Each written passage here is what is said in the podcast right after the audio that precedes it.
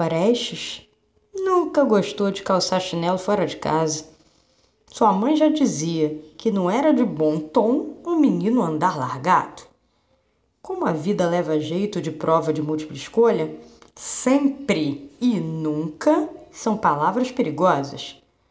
Orestes caiu de amores por Olívia no verão de 92. A moça só saía de chinelo de dedo. Dizia que sapato não tinha ar-condicionado.